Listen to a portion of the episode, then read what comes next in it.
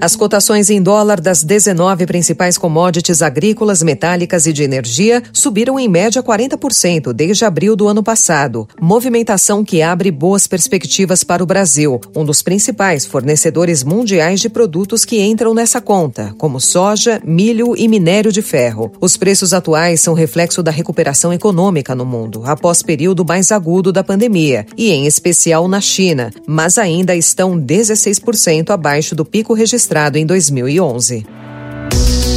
Estadão apresenta Notícia no seu tempo. Segunda-feira, 1 de março de 2021. Esse é o Notícia no seu tempo, podcast produzido para você ouvir em poucos minutos as principais notícias do jornal Estado de São Paulo. A ministra do STF, Rosa Weber, determinou ontem que o Ministério da Saúde banque a manutenção de leitos de UTI destinados a pacientes com Covid em São Paulo, Maranhão e Bahia. O Ministério da Saúde diz que pagamentos são feitos conforme a demanda. Pesquisa do Ibope da Rede Nossa São Paulo mostra que 67% dos jovens de 16 a 24 anos não têm vontade de participar da vida política. Desilusão, crise econômica e a falta de representatividade explicam os números, segundo analistas. Elefante Branco, da Petrobras em Camaçari. A usina termoelétrica está sem contratos para venda de energia e com suas três turbinas desligadas desde 2019. A empresa pediu revogação da concessão por falta de viabilidade econômica.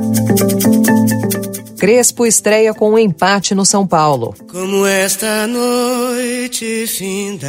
O que eu mais queria era que esse ano começasse de novo. Que eu vou te contar, 2020 veio com defeito. Chega. Novela volta ao ar hoje com Repeteco. Amor de Mãe terá duas semanas de resumo antes de capítulos inéditos. Notícia no seu tempo. As principais notícias do dia no jornal O Estado de São Paulo.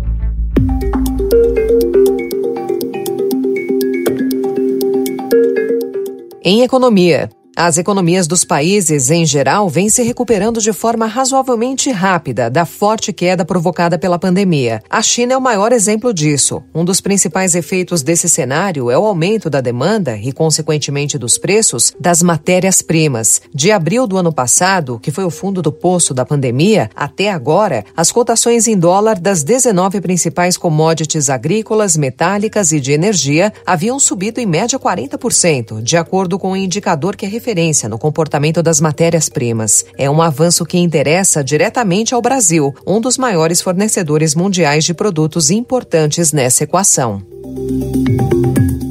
A recuperação do preço do petróleo nos últimos meses levou as petroleiras ao redor do mundo a ganharem mais tanto na operação, vendendo petróleo e derivados, quanto com a valorização das suas ações no mercado financeiro. Nessa última ponta, no entanto, a Petrobras ficou para trás. Abalada pelo receio de interferências do governo na empresa, a petroleira brasileira perdeu 25% de valor de mercado desde janeiro.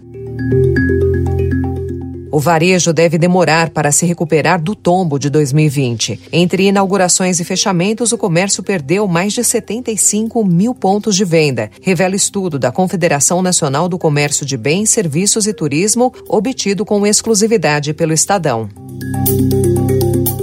A usina termoelétrica de Camaçari, que é um dos principais investimentos da Petrobras na Bahia e que seria um marco da história da estatal em projetos de energia para o setor industrial, tornou-se um elefante branco, com operações paralisadas, custos milionários e um destino completamente incerto. Só para a construção e compra total da usina, a estatal desembolsou mais de 500 milhões de reais em valores corrigidos.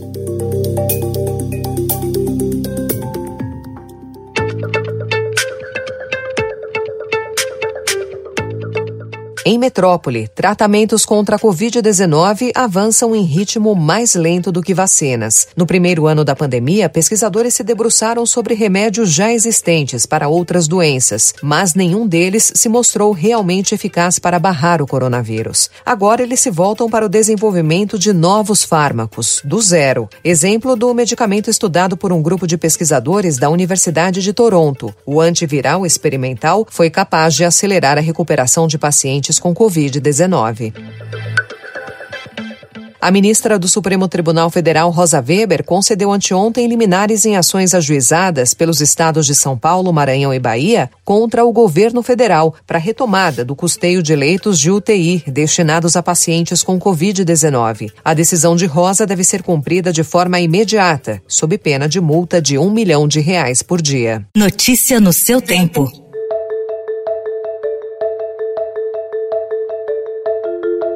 Em política, o Superior Tribunal de Justiça pode beneficiar direta e indiretamente pelo menos quatro membros da família e círculo próximo do presidente Jair Bolsonaro se decretar nesta semana a nulidade total da investigação na qual o senador Flávio Bolsonaro foi denunciado à Justiça por liderar um esquema de rachadinhas e assessores fantasmas na Assembleia Legislativa do Rio de Janeiro. O desvio calculado na acusação formal teria sido de pelo menos 4 milhões de reais aos cofres públicos. thank you O senador Tasso Gereissati pressiona o presidente do Senado, Rodrigo Pacheco, a instalar uma CPI para investigar a conduta do presidente Jair Bolsonaro na crise de Covid-19. O senador é um dos autores do pedido para abertura da investigação no Congresso. A instalação depende de Pacheco, apoiado por Bolsonaro na eleição para o comando da casa e também pela oposição. Em entrevista ao Estadão, o Tucano afirmou que esse será o grande teste da independência de Pacheco. Crise e desilusão afastam jovens da política. Em São Paulo, 67% dos que têm entre 16 e 24 anos não se interessam pelo tema, diz Ibope. A falta de perspectiva ajuda a explicar o distanciamento. Agora internacional. Biden has failed in his number one duty as chief executive, enforcing America's laws. This alone should be reason enough for Democrats to suffer withering losses in the midterms and to lose the White House decisively four years from now. But who knows? Who knows? I may even decide to beat them for a third time, okay? For a third time. O ex-presidente Donald Trump ensinou ontem que poderá disputar a presidência novamente em 2024, atacou o presidente Joe Biden e repetiu suas afirmações fraudulentas de que venceu a eleição de novembro de 2020 em sua primeira aparição importante desde que deixou a Casa Branca. Ele também afirmou não ter planos de criar uma legenda para competir com o Partido Republicano e disse que essas informações são fake news.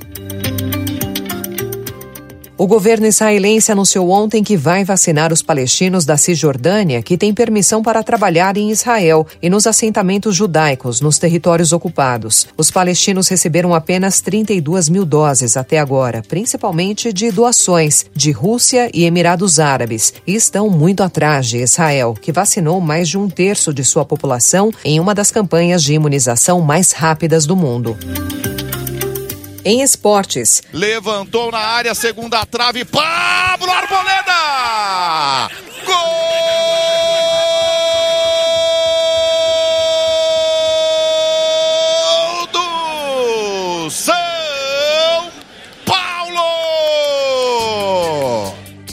A trajetória do técnico argentino Hernan Crespo no São Paulo começou com um empate no Morumbi. A equipe teve 78% de posse de bola, pressionou até o fim, mas não conseguiu transformar o domínio em vitória e ficou no 1 a 1 com o Botafogo de Ribeirão Preto ontem na estreia do Campeonato Paulista 2021. A presença de torcedores nos Jogos Olímpicos de Tóquio está sendo uma das maiores incógnitas sobre a realização do evento. Os números da pandemia do coronavírus estão crescendo em diversos países e não há previsão de que a população japonesa esteja vacinada até julho. Ainda assim, a presidente do comitê organizador de Tóquio, Seiko Hashimoto, disse ontem que a Olimpíada deve ter público, mas em número limitado.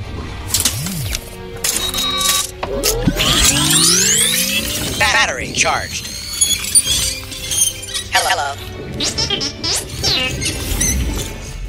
O Na Quarentena conversou com o escritor nipo-britânico Kazuo Ishiguro, autor do romance Clara e o Sol, que terá lançamento mundial amanhã. No Brasil, chega pela Companhia das Letras na sexta-feira, dia 5. Kazuo começou a escrever a obra em 2017 e quando já estava com um terço do livro encaminhado, a rotina dele virou de ponta cabeça, quando tornou-se o novo ganhador do Nobel de Literatura. No livro, a protagonista Clara é um robô movido à energia solar que vive em uma loja à espera de ser adquirida por uma família humana, até que surge Josie, uma menina que convence a mãe a comprar o robô. Em entrevista ao Estadão, Kazuo Ishiguro diz como os robôs podem revelar afeto.